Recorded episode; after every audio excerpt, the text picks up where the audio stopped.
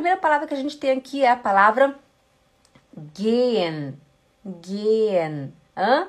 Atenção, não é gehen. O H, nesse caso aqui, prolonga a vogal. Você tá vendo que tá o G, o G, o E, aí vem o H e vem o E e vem o N, né? Então você não fala gehen, você fala gehen, gehen. É um E longo, gehen, gehen. Ist das klar? Atenção, nosso primeiro exemplo. Los, Schatz, du musst jetzt zur Arbeit gehen. Los, Schatz, du musst jetzt zur Arbeit gehen.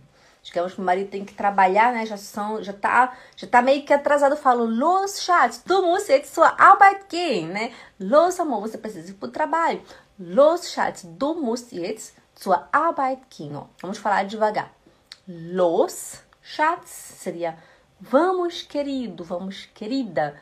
Du musst você precisa jetzt agora sua Arbeit para o trabalho ich.